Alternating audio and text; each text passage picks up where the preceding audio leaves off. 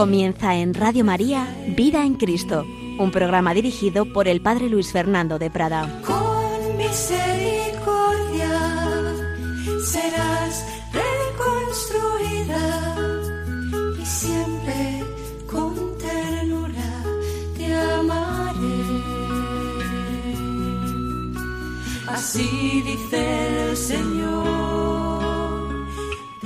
Señor, creo en ti, me fío de ti, espero en ti, te adoro, te amo, queremos vivir en Cristo. Con amor eterno te amo. Un cordialísimo saludo, muy querida familia de Radio María. Pues aquí seguimos profundizando en esa vida sobrenatural que Dios nos quiere dar, en esa vida en Cristo, en esa moral que no es cumplir unos mandamientos abstractos, mucho menos arbitrarios, sino que es llevar a su cumplimiento esas virtudes que Dios ha puesto en nuestro interior. Estamos tratando de las virtudes, hemos hablado en dos espacios anteriores de esa vida moral, de esas virtudes que Dios quiere darnos, pero las que también nosotros tenemos que colaborar.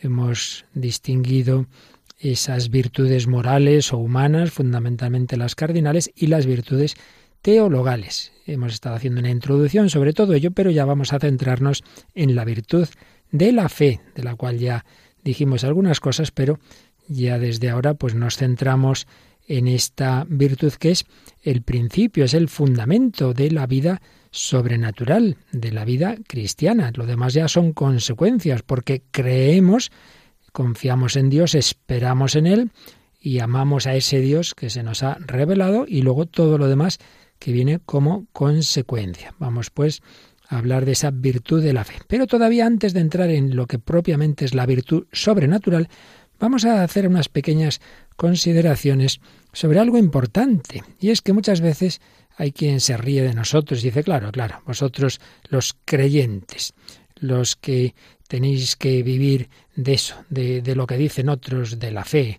frente a la razón, frente a la ciencia.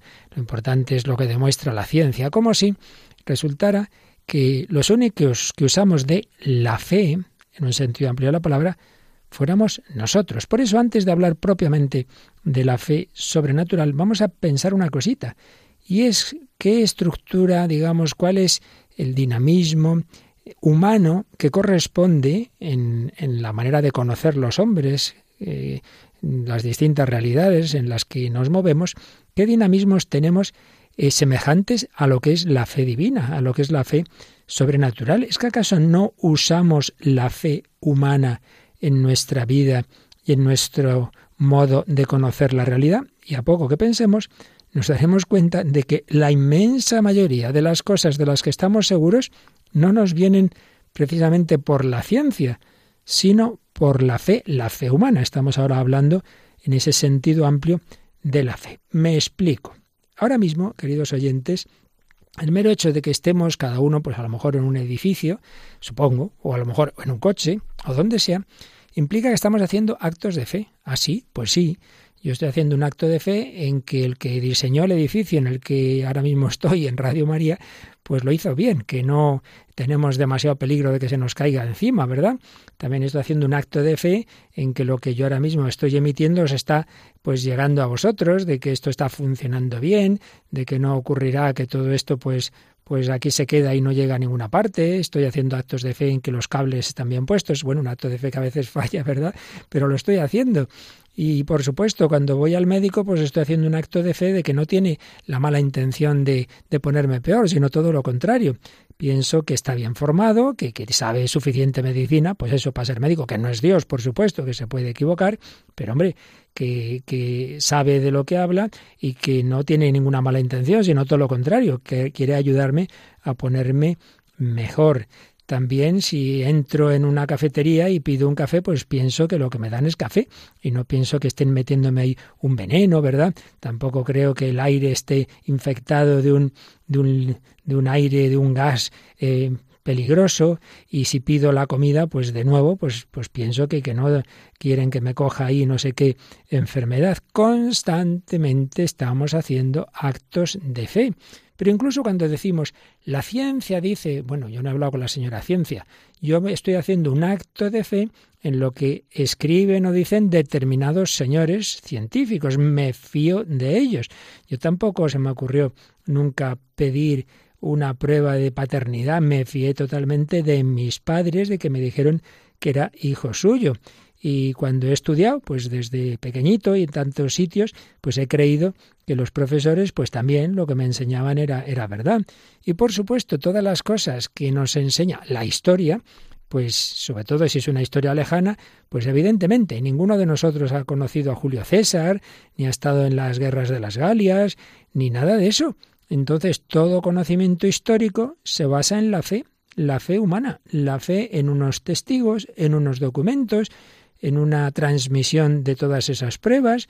Bueno, que constantemente estamos usando la fe humana. ¿Y cuál es el dinamismo? ¿Cómo funciona la fe humana? Pues de una manera muy sencilla. Se trata de una realidad, de un conocimiento que yo no veo directamente, que yo no tengo ante mis ojos, ni puedo, porque mm, bien porque ya es de otra época o está en otro lugar al que yo no puedo acceder ahora, o eh, es de, tal orden que yo no tengo la capacidad para conocerlo. Por un lado, un objeto que yo no puedo comprobar directamente. Pero por otro lado, un testigo o varios que me resultan de confianza, porque sé que son personas que saben de lo que hablan y que son sinceras, no tienen intención de engañarme. Si viene alguien y me cuenta que ha visto un accidente y me cuenta cómo ha sido, y yo conozco a esa persona y sé que es una persona sensata, objetiva, que no es mentirosa, pues hombre, la creo. A lo mejor detalles de lo que cuenta no son exactos, porque siempre hay esa parte de subjetividad, etcétera, pero la creo. Ahora, si me viene alguien que yo sé que es como decíamos, ¿no? Antoñita la fantástica, que siempre está pues inventando historias y tal, pues bueno, lo pondré entre paréntesis, ¿no? Entre interrogantes. La fe humana funciona así no es algo que yo he visto, que yo he comprobado, sino yo en quién me fijo es en el testigo o los testigos. Y si esa persona habla de lo que sabe, tiene competencia en ese campo y es sincera, la conozco, me fío de ella, como me fío de ella, y sé que es buena gente, y sé que no se inventa las cosas, y sé que tiene la suficiente competencia, por lo menos para hablar de lo que está hablando, pues entonces la creo. Eso es irracional en absoluto. Lo irracional sería lo contrario.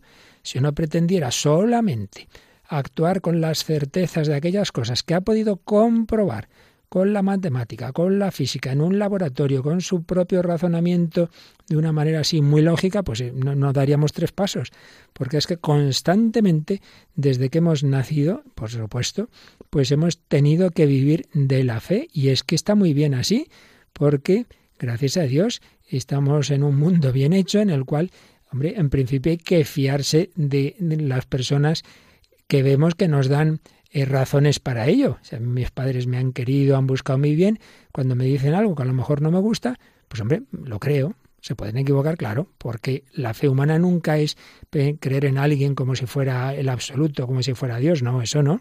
Pero me fío de mis padres, de, mi, de mis profesores, del médico, de, en fin, de la persona que sea según en qué campo. Por tanto, la estructura es esta. Hay alguien digno de confianza, digno de confianza, y ahí entra mi razón para decir sí, sí, de esta persona me puedo fiar, alguien digno de confianza, y entonces, como consecuencia de que es digno de confianza, creo lo que me dice, aunque yo no lo haya visto o aunque yo no lo entienda, pero me fío de esta persona. Y si yo dijera, na, na, na, no me creo lo que me estás diciendo, eres un cuentista, y esa persona siempre me ha dicho la verdad, tendría mucha razón y motivos para enfadarse conmigo. Decir, oye, ¿por qué me dices esto? ¿Me estás llamando mentiroso?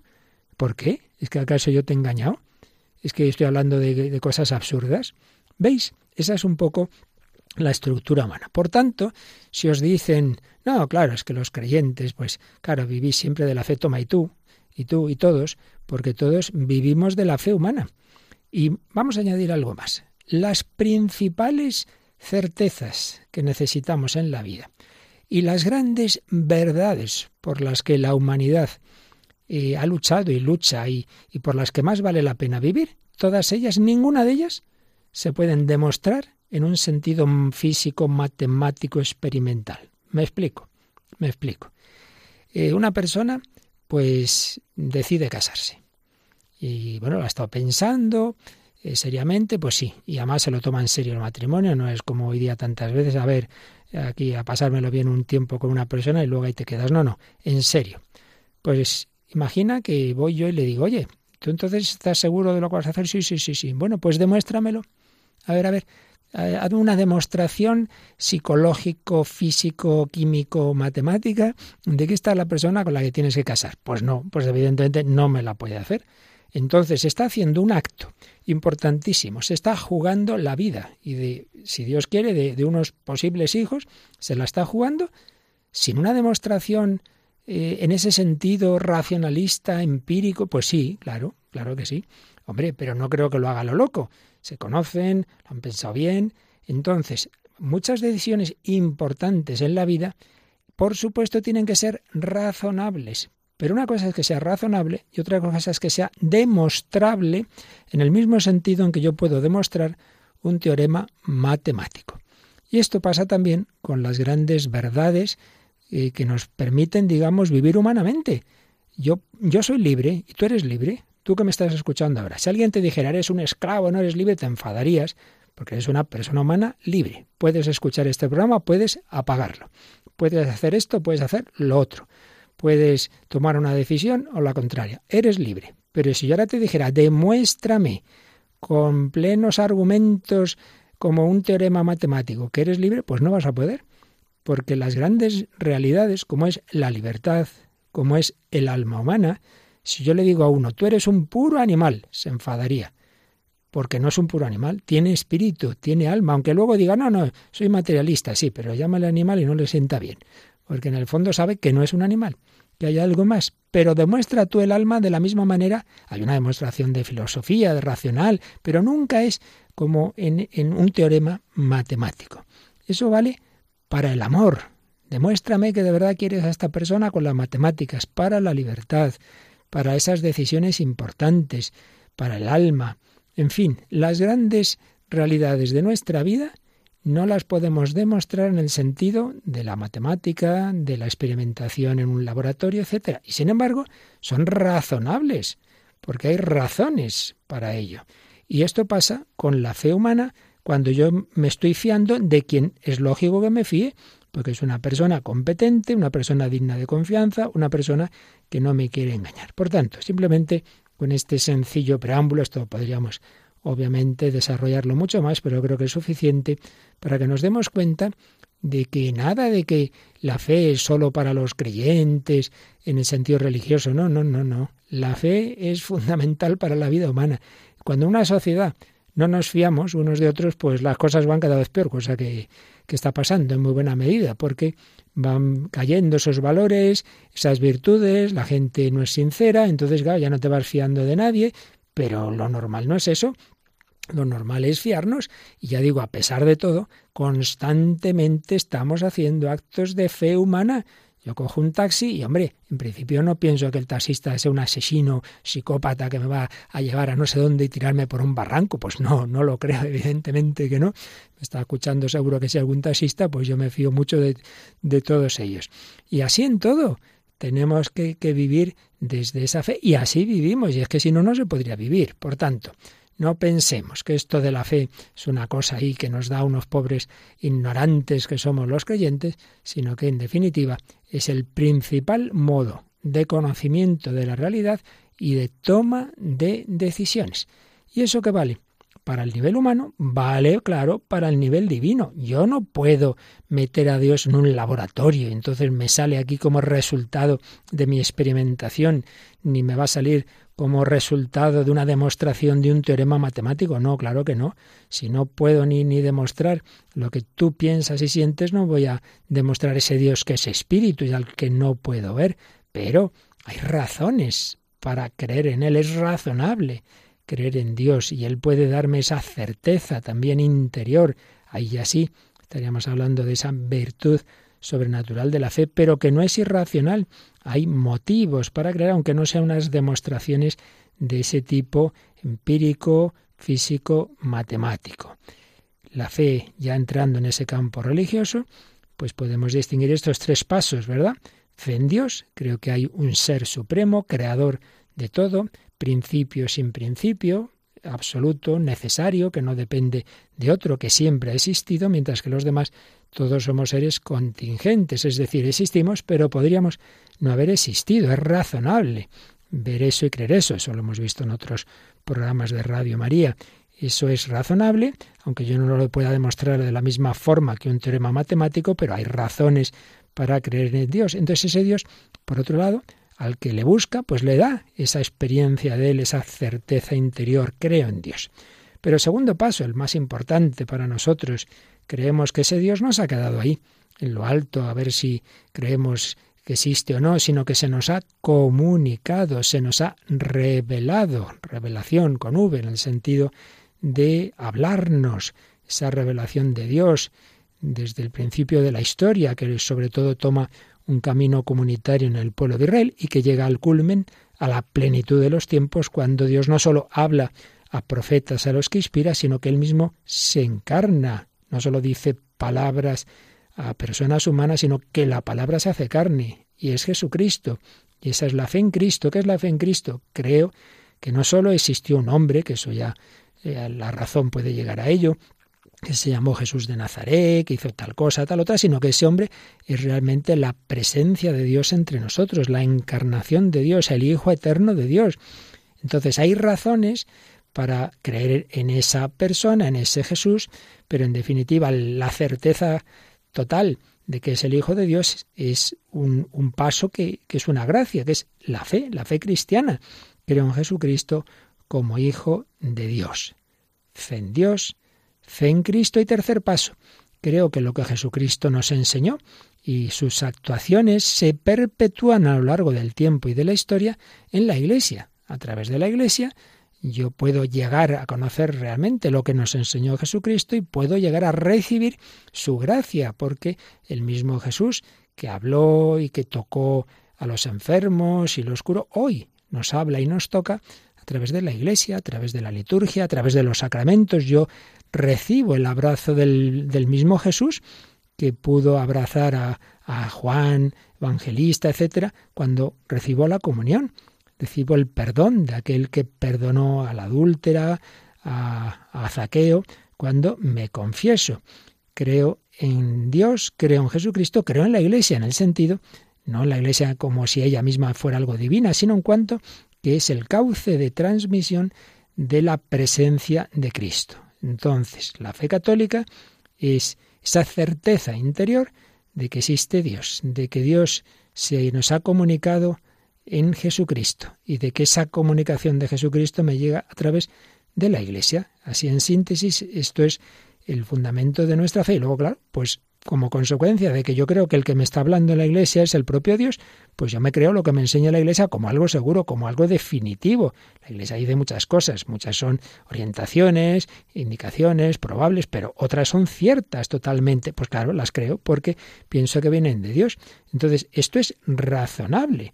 Pues como es razonable fiarme de lo que dicen los médicos, como es razonable fiarme de lo que dicen eh, los, historiadores, pero mucho más razonable es fiarme de lo que dice Dios, claro, que ni se puede engañar ni quiere engañarnos. Por tanto, esa estructura humana que decíamos antes que se da en general con la fe, pues se da en el caso mm, de los, de los temas religiosos, claro, con, con más motivo.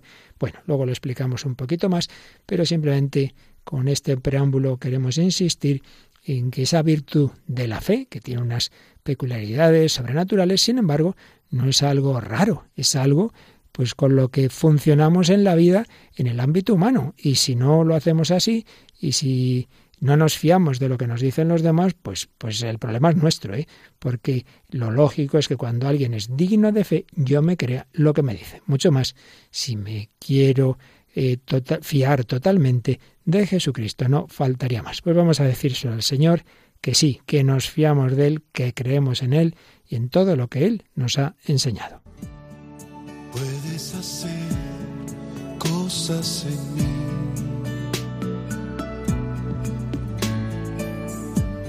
Que son imposibles de creer.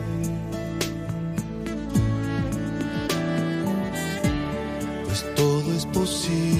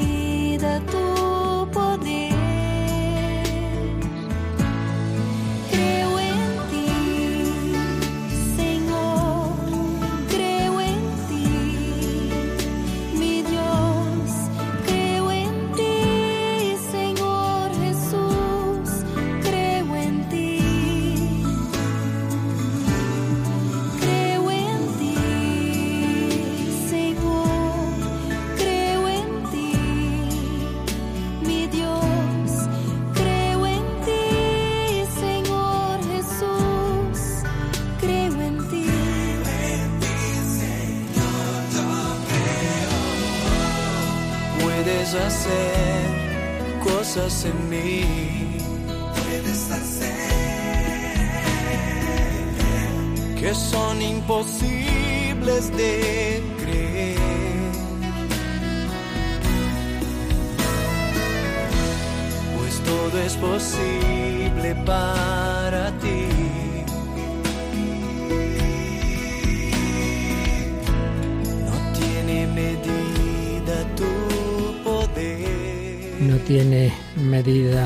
poder. Claro, el Señor es omnipotente, el Señor lo puede todo. Yo me fío de Él. Creo en ti, Señor. Creo en ti, mi Dios. Aquí seguimos en Radio María, un servidor Padre Luis Fernando de Prada hablando de la virtud de la fe. Pero antes de estudiar, digamos, teológicamente esa virtud teologal, estamos haciendo una introducción, en primer lugar, viendo cómo en la vida humana constantemente estamos usando de la fe humana. La mayor parte de nuestros conocimientos y de nuestras actuaciones se basan en fiarnos de otro, aunque yo no siempre pueda, bueno, casi nunca, pueda demostrar de una manera evidente, de una manera matemática, de una manera empírica en un laboratorio, no pueda demostrar que eso es así. Me fío, nos fiamos, lo hemos estado viendo con diversos ejemplos. Pero también estábamos apuntando algo que insisto ahora un poquito más, y es que la fe, esa fe humana, no se contrapone a la razón. Pero una cosa es que algo sea razonable y otra cosa es que sea evidente o demostrable. Y vamos a poner otro ejemplo. Siempre los ejemplos tienen sus límites, pero bueno, creo que nos ayudan, nos iluminan. Imaginemos pues una chica ya de, de cierta edad que pues que cuenta a sus padres que, que, que, está tomándose en serio la relación con un chico, que en un momento dado dice, no, yo, yo creo que es la persona con la que me tengo que casar y tal. Bien. Entonces, ¿qué pasa ahí? Bueno, pues ella ha tenido un flechazo, que solemos decir, hay un enamoramiento, hay algo de, del corazón, digamos, eh, hay una certeza interior que la lleva a decir, sí, esta es la persona, no es un arrebato que me ha dado aquí en tres días, en un fin de semana, no, no, la cosa va en serio. Pero su madre, su padre, dice, bueno, bueno, vamos a indagar un poco más y bueno, pues intentan conocer a ese chico, esa familia y en efecto, pues lo, lo que les va llegando es bueno, es un chico trabajador, estudioso, en su, su, familia pues están contentos con él, se porta bien, bueno, entonces todo eso pues llevaría a la conclusión de que, hombre, es razonable, es razonable, esta chica está enamorada y, y no hay nada eh, así que, que indique que, que, sea una locura porque este es un chico bueno, virtuoso, trabajador, etcétera. Es razonable. Ahora, que sea razonable no quiere decir que sea evidente, por desgracia pues ya lo vemos en ocasiones, que parece todo muy bien y luego te llevas la sorpresa, no es evidente, tampoco se puede demostrar eh, de esa manera absoluta, eh, como en la física, como en las matemáticas, que sea la persona con la que tiene que casarse. Sí, es razonable, pero no es evidente ni demostrable. Ahora, imaginemos que esa indagación que hacen los padres llegan a la conclusión de, madre mía, este chico metido en drogas, en líos, y no, no da un palo al agua en los estudios, en su casa están desesperados de él, hija mía, pero, pero ¿cómo te vas a casar con este chico? No, no, es que estoy muy enamorada, ya veréis cómo, se, cómo cambia, cómo se, que no, mujer, que esto no, esto no tiene ni pies ni cabeza. Entonces, eso es otra cosa. Por mucho sentimiento que esa chica pueda tener, hombre, no parece razonable. Una cosa es que, bueno, intentes conocerle, ver qué se puede hacer y otra cosa es que ya me digas que te vas a casar, que estas cosas hay que pensárselas más. ¿Veis?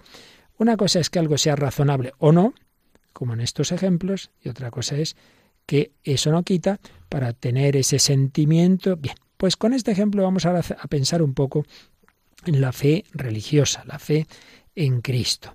Si a mí me viene una persona y me dice, me he convertido, me he convertido, he tenido una experiencia de Dios, tal, entonces ya creo en Él, pero me doy cuenta que es una persona pues con cosas muy extrañas y que tiene pues determinados problemas psiquiátricos y que dice que ha visto y ha oído a no sé quién, pues hombre, no sé, parece que, que hay algo ahí que, que, que, nos, que nos hace dudar un poco de, de si eso realmente viene de Dios o, es una cabeza que está un poco averiada. No digamos, si me dice que está en un grupo y empieza a ver unos comportamientos extraños y que le prohíben decir nada en su casa, en su familia, te das cuenta que está metido en una secta, hombre, eso no es razonable. No, no, no, no, Dios me ha hablado, estoy seguro.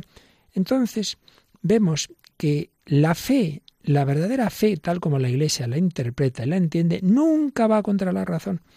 Si una persona realmente ha tenido una gracia de Dios y una conversión, como tantísimos casos en la historia, como San Pablo, ¿verdad? Pues una conversión de esas fulminantes, pero no se vuelve loco, no, no hace cosas extrañísimas, no, no. Eh, la razón sigue funcionando y puede razonar y puede explicar las cosas Mientras que si una persona, pues lo que ha tenido es una, una cosa extraña de tipo psiquiátrico o de otro orden, pues quién sabe, incluso satánico, etcétera, pues se va a notar, porque la razón, nosotros creemos que debe, debemos, se debe usar la razón. Por ejemplo, cuando una persona, pues, tiene determinadas manifestaciones que, que hacen dudar de si no habrá ahí una acción especial del demonio, a lo mejor una posesión. Normalmente la Iglesia lo que hace es que primero haya un psiquiatra que valore si eso, si esa persona, pues no tendrá un problema psiquiátrico. Si ya el psiquiatra dice no, yo aquí no veo mm, nada de tipo de enfermedad, yo no puedo explicar esto simplemente por los, los datos de tipo psiquiátrico. Bueno, entonces ya sí pasamos a, a, a ver si no corresponde hacer un, un, exorcismo eh, o algún otro tipo de, actuación por parte de, la Iglesia, ¿no? Pero la, fe no quita la razón para nada. Entonces, la fe que nos da una certeza absoluta de que en efecto es Dios el que está ahí. Y entonces yo me creo totalmente lo que dice. Pero nunca es algo irracional. Es razonable creer en Dios, sí, porque igual que si yo me encuentro un cuadro precioso, maravillosamente pintado, pues es razonable pensar que lo ha pintado alguien y no que, y no que se haya hecho solito, porque han ido cayendo por aquí unas sustancias y con la evolución al cabo de los siglos se forma el cuadro, pues eso no se lo cree nadie, pues hombre, también es razonable pensar que este cuadro maravilloso del mundo lo ha pintado, lo ha creado alguien, es razonable. No es una evidencia y por eso pues puede haber quien no crea en Dios, pero es razonable, es mucho más razonable creer en Dios que lo contrario. ¿Es razonable creer en Jesucristo? Pues sí, porque están ahí una serie de datos históricos de un hombre que se presentó a sí mismo como hijo de Dios y que hizo unos, eh, unos actos y unos hechos que, que, hacían que la gente se fuera detrás de él, una serie de milagros que culminaron en el más grande de todos, que fue su resurrección. Y hombre, si todo fuera un cuento y una alucinación, pues hubiera acabado, como se han acabado tantas cosas en poco tiempo.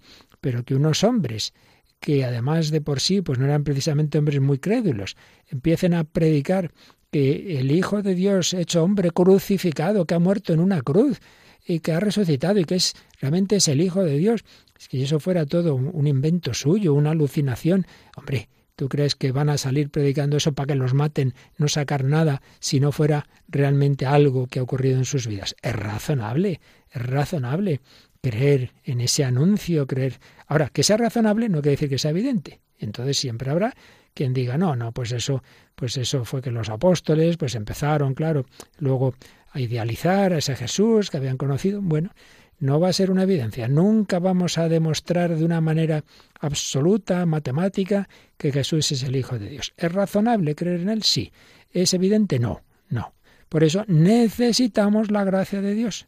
Solo con razones uno no se casa. Mira, niña, ese chico es muy majo, ¿por qué no te enamoras de él? Hijo, pues tendrá que enamorarse la niña, ¿no? No vas tú a, a, simplemente con razones a que una persona se case. Pues algo así.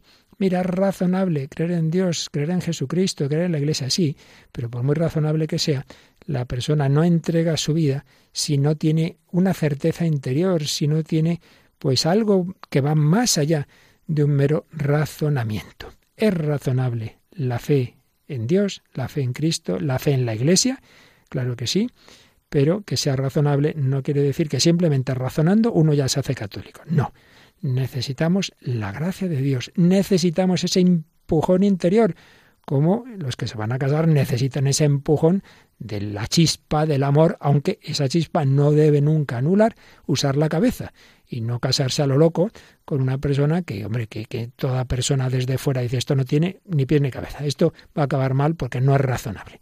Razón y fe, sentimiento e inteligencia siempre debe ir unido. Bien, simplemente unas sencillas pinceladas, como digo, todo esto nos llevaría más lejos, el profundizar todos estos conceptos que están aquí detrás, yo lo he dicho de una manera sencilla, pero para que veamos que lo que diremos a partir de ahora ya de esa virtud sobrenatural de la fe es algo que funciona en los diversos ámbitos humanos y que mm, en, en, todos ellos pues se conjugan estas realidades. El fiarnos de un testigo el usar la razón pero el ser conscientes de que hay eh, aspectos en la vida que van por encima de la razón vamos a hacer otro momento de oración vamos a decirle al Señor que si si Él no nos habla, si Él no entra en nuestro corazón, pues nos vamos a quedar ahí pues en las dudas, nos vamos a quedar tantas veces en ese vacío, gente que busca la verdad, que va a la naturaleza, Señor, háblame. Pues vamos a decírselo también nosotros al Señor, háblanos. Si no tenemos fe, me estáis escuchando algunos sin fe, pídesela al Señor. Y si la tenemos, pero quizá no es demasiada, Señor, aumentanos la fe. Si tú no me hablas, Señor, me voy a quedar aquí en la soledad, en la duda toda mi vida. Habla, Señor, que tu siervo escucha.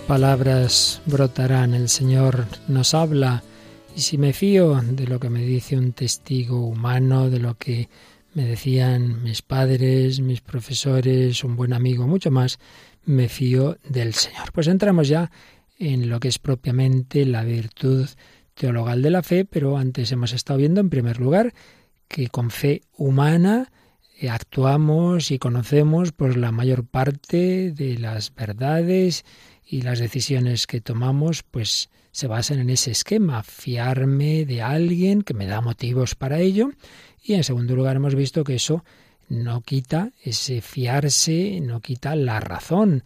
Yo me fío de quien es razonable fiarme y tomo decisiones, como puede ser el matrimonio, debo tomarlas no solamente por una convicción interior, por un sentimiento que también necesito, pero también con la razón. El amor debe ser inteligente, razón y fe, sentimiento y razonamiento. Bien, todo ello se da en el ámbito humano, pues también, como veremos, en el acto de fe sobrenatural. Entramos ya, pues, en esa virtud teologal de la fe.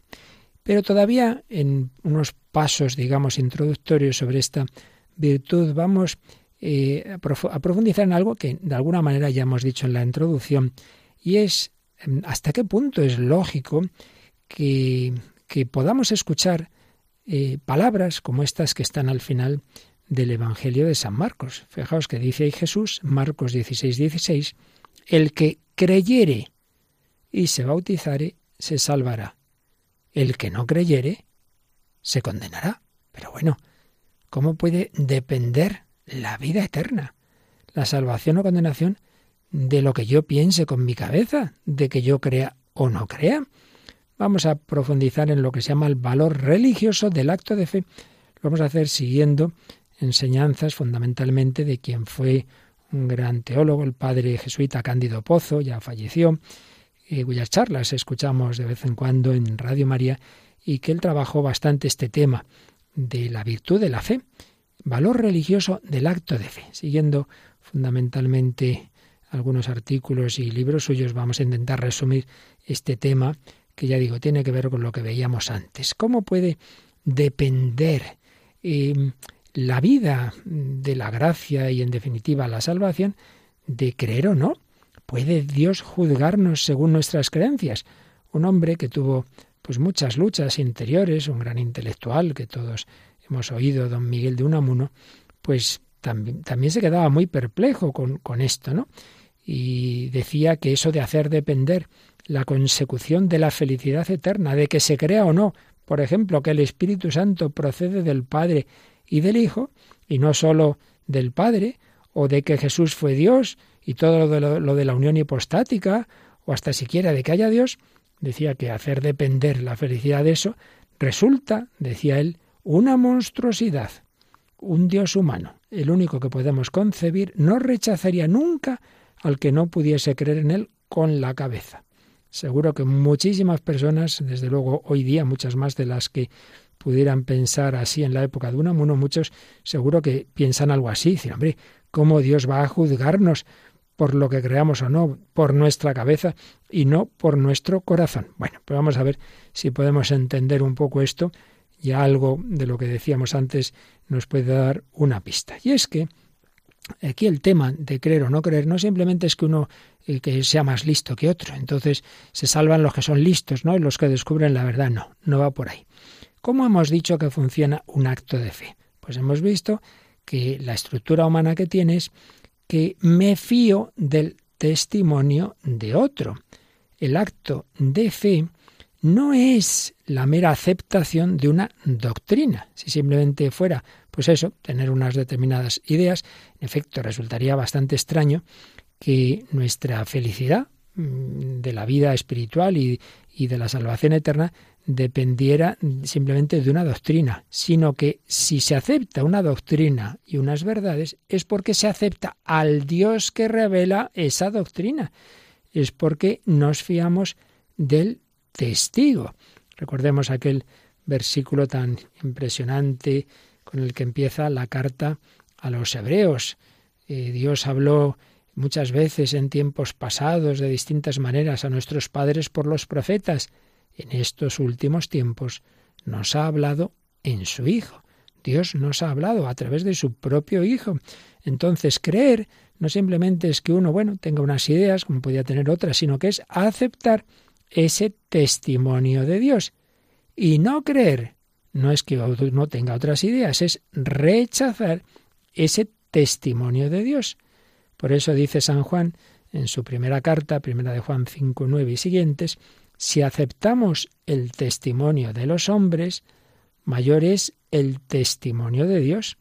El testimonio de Dios es que Él ha testificado de su Hijo. Quien cree en el Hijo de Dios tiene el testimonio en sí. Quien no cree a Dios lo tiene por mentiroso, porque no ha creído, no ha creído en el testimonio que ha dado acerca de su Hijo. Entonces, aceptar un testimonio, fijaos, es honrar al testigo, es fiarnos de él, mientras que rechazar un testimonio es ofender al testigo. Claro, si el testigo es Dios, veis aquí ya vamos dándonos cuenta de algo muy importante. En el acto de fe humano o divino, la clave no está en que yo crea tal cosa o tal otra, sino en que me fíe o no me fíe de quien me está dando motivos más que suficientes para fiarme. Y por eso lo que aplicábamos hace un rato en la primera parte de la reflexión de hoy, pues hay que aplicarlo aquí. Si a mí me viene esta persona buena, y competente, que siempre me ha ayudado, que siempre me ha dicho la verdad, me cuenta algo que me resulta un poco extraño, entonces yo le digo, eres un mentiroso, no me creo nada. Con toda la razón del mundo se enfadaría y diré, pues muy bien, no te vuelvo a contar nada, hasta luego. Claro, pero tú ¿por qué le rechazas algo? Porque no lo entiendes. Es que no te, es que te ha engañado otras veces. No, hombre. Pues si el que me viene es el Hijo de Dios hecho hombre que ha muerto en la cruz por mí, que me promete que va a resucitar, que resucita, que tantas veces en mi vida se me ha hecho presente, que se me ha, me ha dado su gracia, que he visto su, su acción en mi vida mil veces. Entonces un día me llega algo que me desconcierta, un sufrimiento, una cruz, lo que sea, pues ya no me fío de ti, pues ya no creo en ti, pues, pues me has engañado. Yo me acuerdo hace muchos años de una chica que estaba enfadada con el corazón de Jesús. ¿Por qué? Porque le había pedido que su padre se curara y se había muerto. ¿Con qué edad? Con ochenta y tantos. Vaya, le había pasado el corazón de Jesús, pues sí que estamos buenos. En cuanto no nos salen las cosas como queremos, ya ni con ochenta ni con ni con ciento veinte años me enfado. Hombre, pero eso no está bien. Es que no nos fiamos del Señor. Ese es el pecado. El pecado no es que yo soy un poco cortito, entonces no me he enterado bien de eso del credo. No, no, sí, eso es lo de menos. Eso no te preocupes que que Dios nuestro Señor salva al, más ignorante. Si el tema es si en tu corazón tú te fías o no, si tú dices, no, no, no, esto son tonterías y yo, yo prefiero fiarme de mí mismo que no de, de esta persona. Eso es lo que está mal. Por eso podemos ir acercándonos a entender por qué tiene una gravedad moral, tiene una responsabilidad el rechazar al testigo. No es simplemente que yo no entiendo algo, sino que es que estoy diciéndole a otro que es un mentiroso, que no me fío de él. ¿Veis? Eso es lo que sería un pecado si uno tiene suficientes motivos, bien por lo que se le ha manifestado, razones que ha visto y, bien también por la acción de la gracia de Dios interior en el corazón del hombre que le da suficiente, digamos, empujón como para decir, venga, que soy yo, fíate de mí. Y en cambio, esa persona pues llega a un punto que no quiere, no quiere. Y además, fijaos, esto lo he visto también. A veces uno dice, bueno, este pobre, pues es que claro, tampoco ha tenido eh, ocasiones en su vida, no ha tenido buena formación, pues Dios no le habrá dado ese don de la gracia, ya se lo dará, no tiene culpa. Bueno, pues puede ser, y que ya se lo dará y que hasta ahora no ha tenido culpa. Pero también puede ser, porque yo esto ya lo he visto más veces, personas que aparentemente, pues eso, no han tenido formación, no han tenido ocasiones, no han tenido esa gracia de Dios que otros hemos tenido, pero luego en un momento dado, confianza, hablando, como tantas veces ocurre, una persona que llega un momento que habla con un sacerdote y te cuenta cosas de su vida, pues ya digo, me ha pasado más de una vez. Me dicen, bueno, no, si yo la verdad eh, me pasó en mi vida una vez, yo tuve una experiencia de Dios fuerte y yo vi algo realmente que hay que llamarlo pues prácticamente un milagro. Si yo sí, sí, sí, la verdad es que yo creí, pero claro, luego, en fin, luego me fui olvidando de eso. Ajá. O sea que muchas veces uno sí que ha tenido esa experiencia de Dios suficiente y, o incluso ha visto hechos que podemos calificar prácticamente de milagrosos, pero, pero, pero, luego después más cómodo olvidarse de eso. Recordad que cuando Jesús resucita a Lázaro, un muerto de cuatro días, dice el Evangelio que claro, muchos creyeron en él, pero otros en cambio fueron a decirle a los a los jefes del pueblo, este hombre, miraos lo que ha hecho. Conclusión, tenemos que matarlo, porque hace muchos milagros. Hombre, pues si hace muchos milagros será que lo que dice es verdad, ¿no? Pues no, la conclusión de que hacía milagros, de que había hecho ese milagro, es que había que acabar con él, porque si no todo el mundo va a creer en él. Bueno, pues habrá que creer en él. Si es, si es lo que dice, pues no. La conclusión fue que hay que acabar con él. Veis, muchas veces el Señor nos da pruebas más que suficientes para creer en Él, pero no nos da la gana. Y aquí entra otro aspecto, y es que el acto de fe es razonable, pero ya decíamos que razonable no quiere decir que sea evidente, y por tanto interviene en hacer o no ese acto de fe, en fiarnos o no de, del testigo, en este caso de Dios, interviene la voluntad, la aceptación libre de la voluntad. Ante ese testimonio que yo recibo, el hombre puede aceptar o rechazar y, y, puede constatar que Dios ha hablado y decir, bueno, pues lo creo, o decir, no, no, no, no, no, prefiero no creer en ello. Ahí interviene la voluntad, no es una evidencia. Si me preguntan dos y dos son cuatro, digo, sí, no puedo decir que no, es evidente que, que es que sí, el, la inteligencia reacciona automáticamente. Sí, dos y dos son cuatro. Pero ante, ante la manifestación de Dios no es así. No hay una evidencia. Interviene la voluntad libre que dice, pues sí, me fío, me fío. Tengo motivos más que suficientes y yo noto que en mi interior Dios me está empujando a fiarme o decir, no, no, no, no, no, quita, quita, que te metes en un lío, que luego ya dependes de lo que te diga otro, hacer la voluntad de Dios, Prefiero, más vale fiarme de lo malo conocido que no fiarme de, Dios, que vete tú a saber.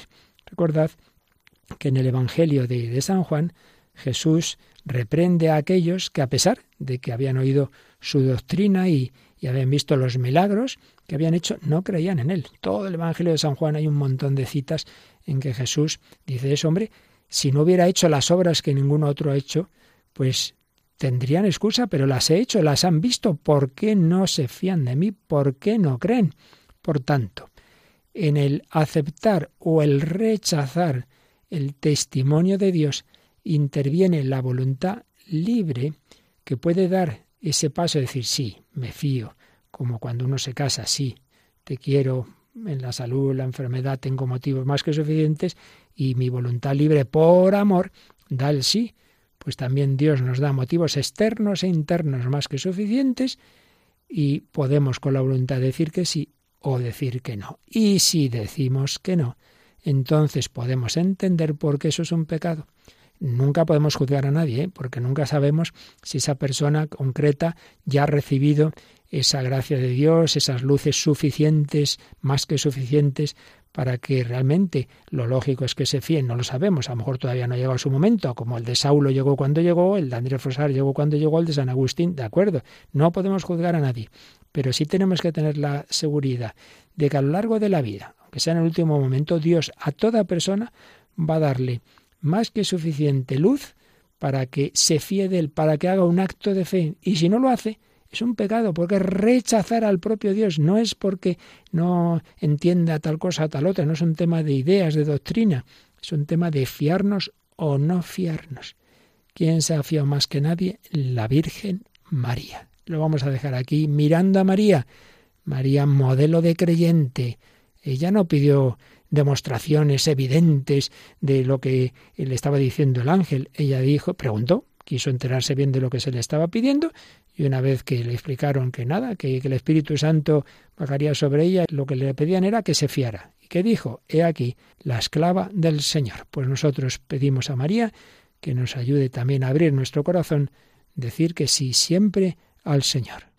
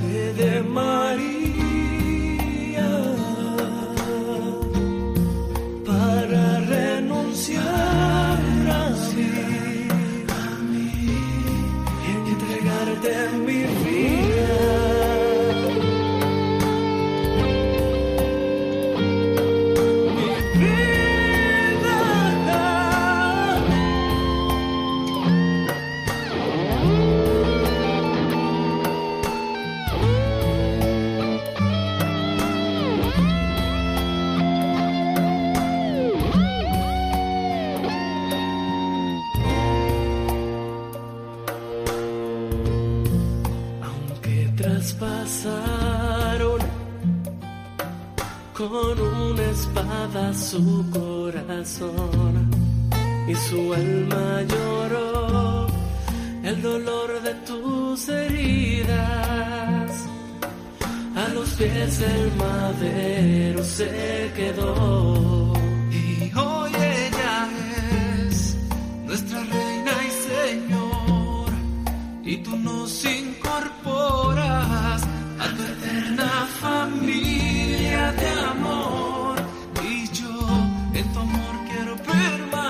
permanecer, postrado a tus pies.